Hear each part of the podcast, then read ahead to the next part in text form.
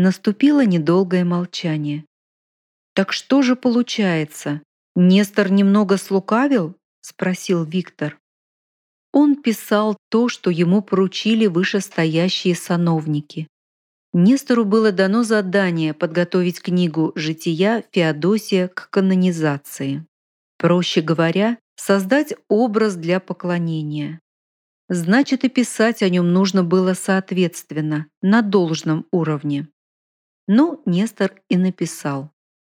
Чуть-чуть взял из реальной жизни Феодосия, а остальную его святость дословно списал.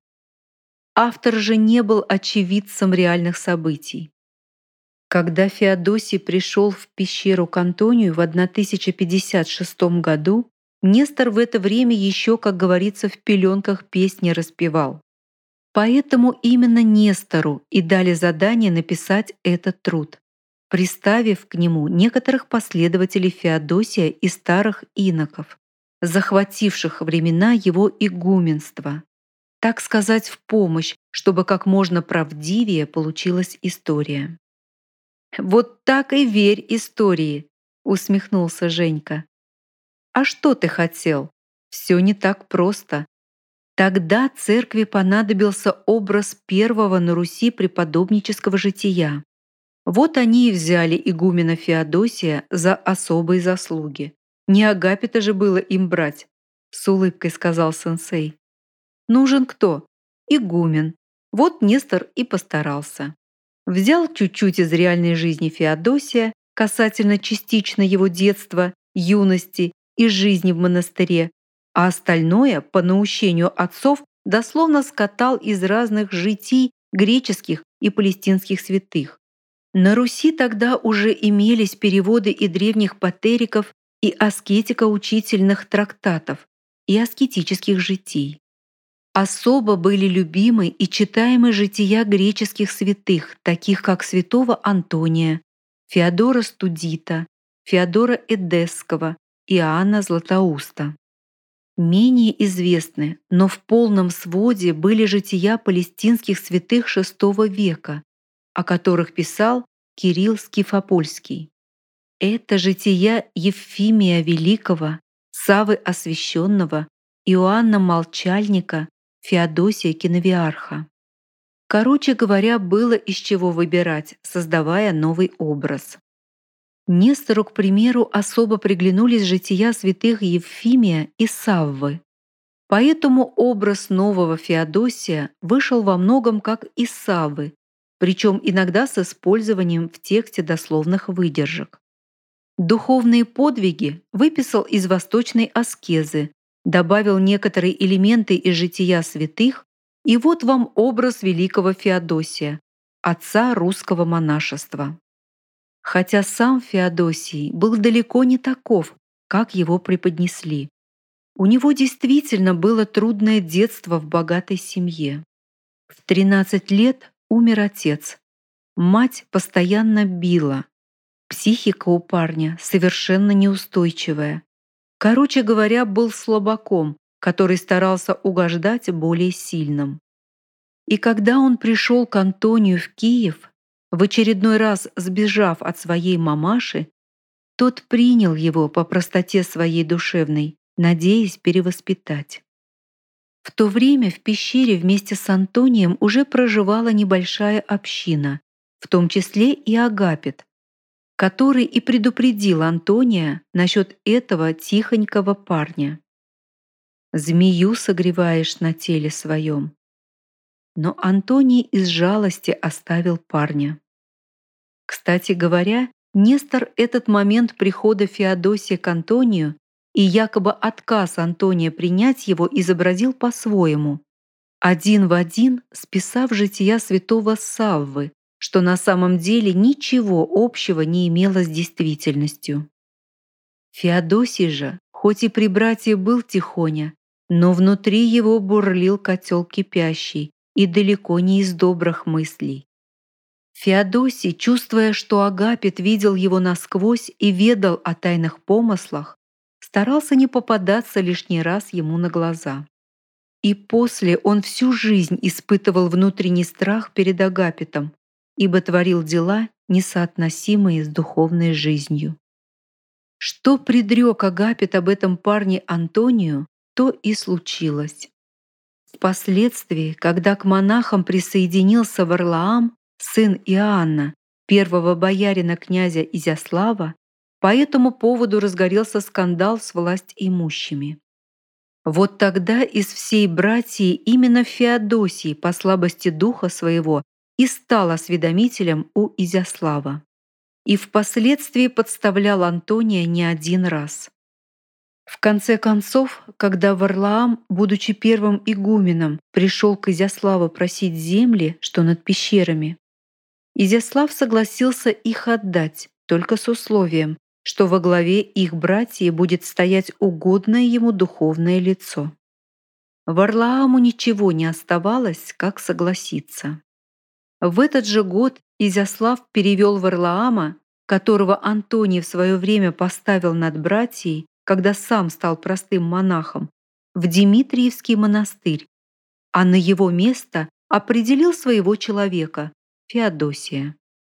А Нестор это все преподнес будто бы сама братья избрала Феодосия своим игуменом за монашеские подвиги. «Точно, что подвиги!» — ухмыльнулся Володя. «У нас бы за такие подвиги шею намылили». С этого момента и пошло негласное разделение в Печерском монастыре, продолжил сенсей. Последователи Агапита стремились к духовной жизни. Феодосий же и его последователи среди которых больше всех выделялся Никон, постригший Феодосия в монахе, к которому у него возгорелась непростая любовь, улыбнулся сенсей, стремились использовать свое положение для собственного обогащения. Феодосий, достигший желаемого, потом так возвеличил и укрепил свою власть, что даже Изяславу несладко пришлось. «Да», — задумчиво произнес Николай Андреевич, «если дать такому человеку, как Феодосий, власть, хорошего не жди. Устойчивая депрессивная подавленность в подростковом возрасте зачастую приводит к серьезным нарушениям в психике, к различным психопатологиям. Такой подросток слабо адаптируется среди сверстников, нередко утрачивая чувство реальности в окружающем мире. А это, в свою очередь, порождает чувство неполноценности, собственной несостоятельности и пониженной самооценки, целый комплекс страхов.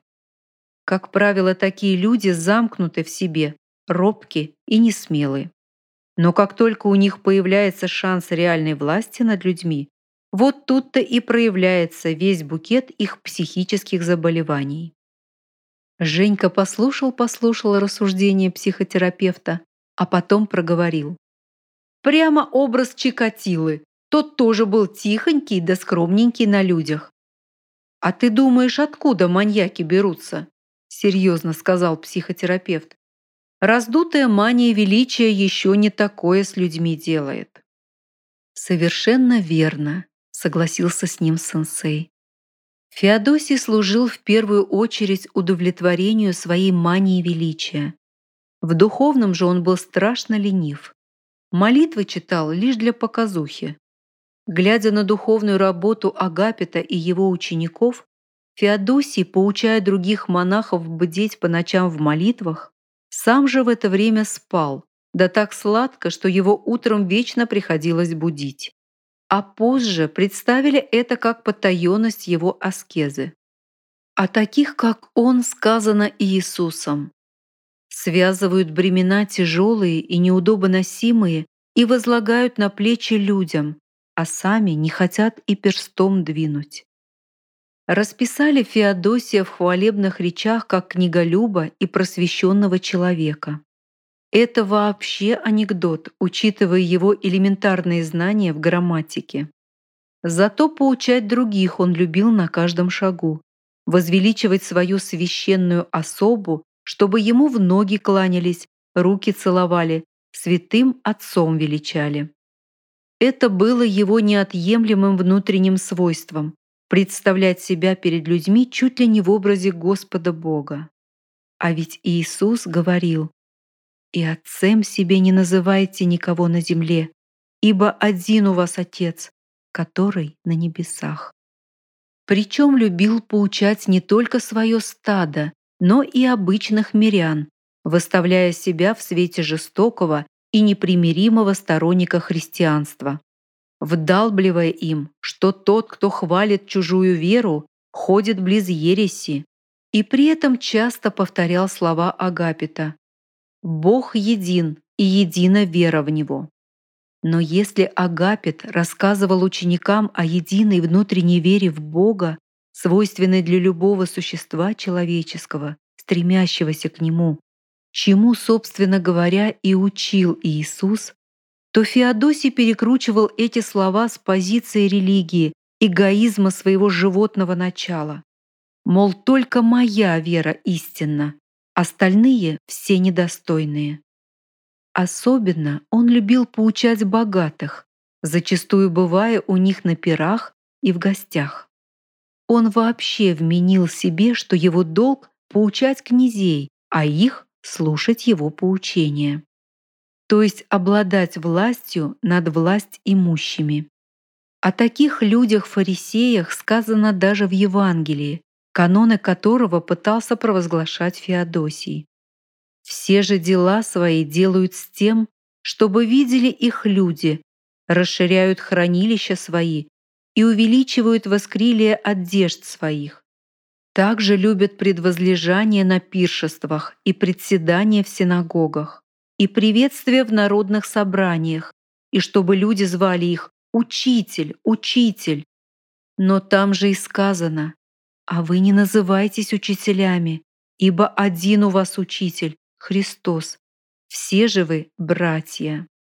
И не называйтесь наставниками, ибо один у вас наставник — Христос. И тут Татьяна, которую, видимо, больше всего задели слова о единой вере, промолвила.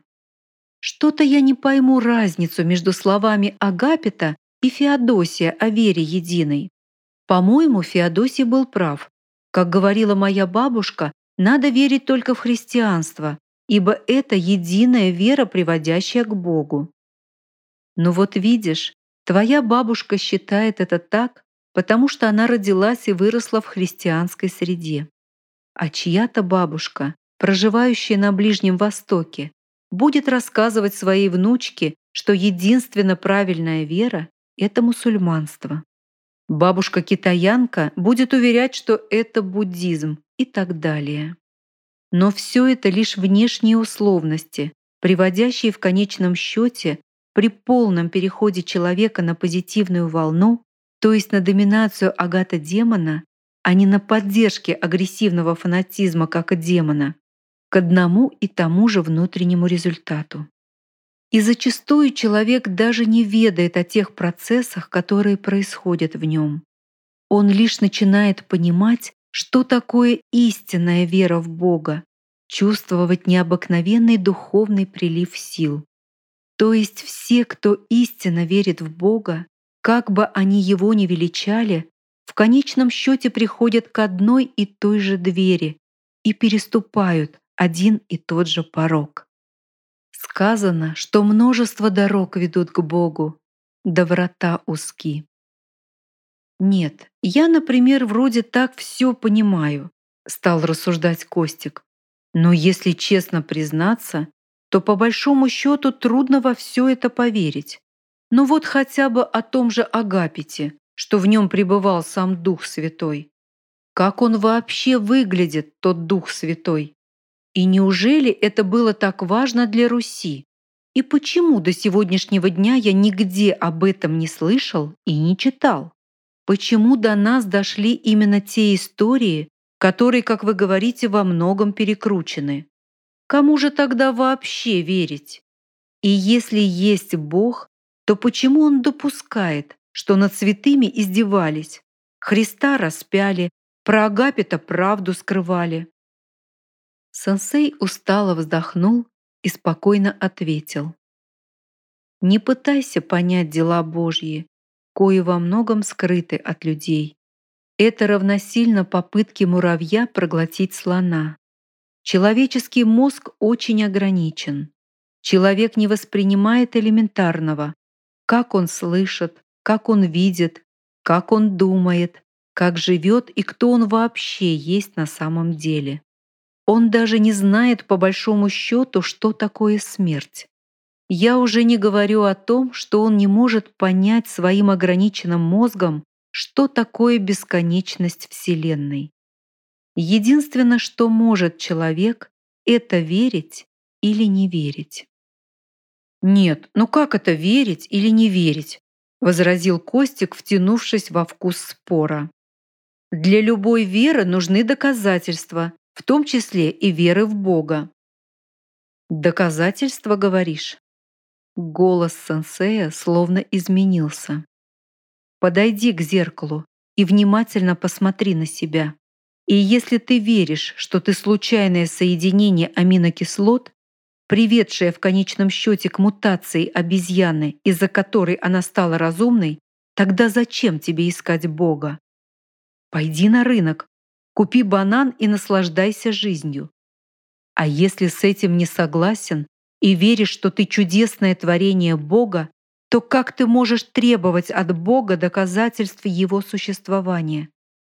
Кто ты и кто Бог? Сенсей говорил с такой силой во взгляде и голосе, что Костик даже невольно опешил, весь как-то съежившись, быстро потупив свой взор.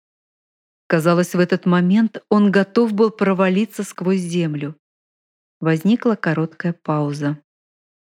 «Да уж», — проговорил Николай Андреевич, нарушая тишину. «Получается, Феодосий служил кесарю, а Агапит — Богу. «Совершенно верно», — ответил сенсей вновь ровным, привычным голосом.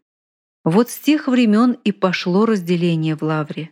Одни монахи совершали истинные духовные подвиги, в том числе подвергая себя затвору, а другие в этот же период наслаждались своеволием, распущенностью, эгоизмом и златолюбием, обирая мирян и зарабатывая деньги за показ места свершения духовных подвигов истинных монахов, шедших к Богу.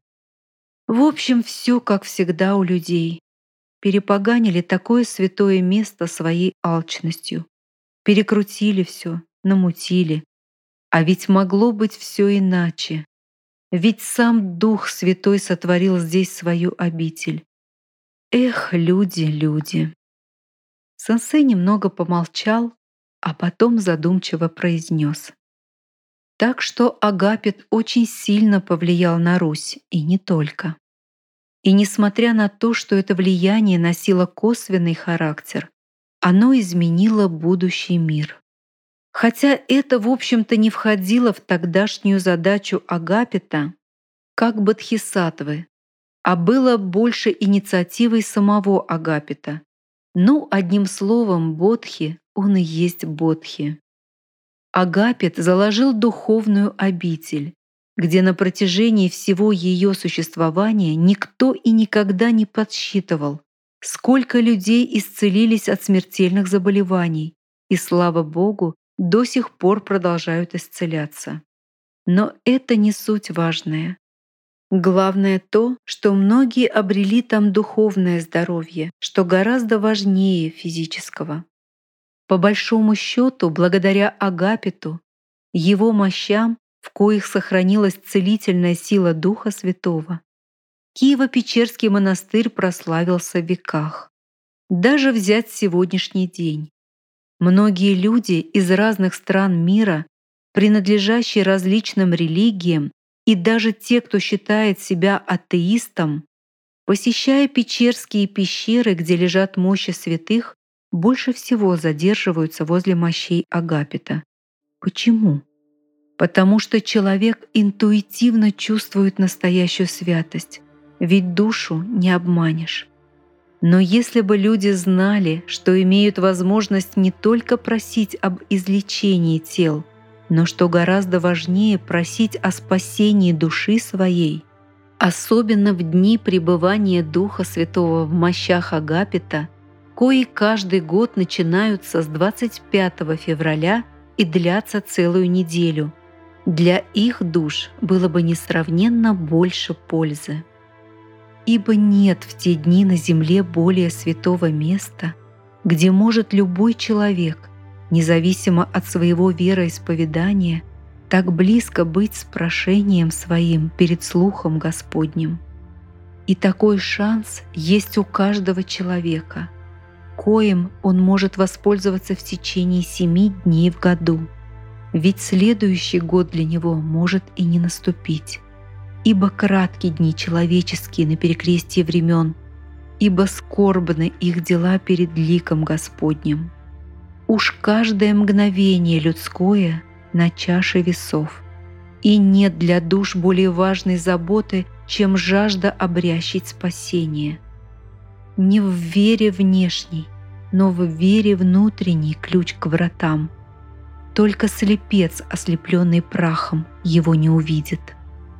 Человек может дать Богу лишь свою веру и искреннюю молитву. Большего он ничего дать Богу не может. Ибо все, что окружает человека, есть творение Божье и негоже давать хозяину в дар его же собственность.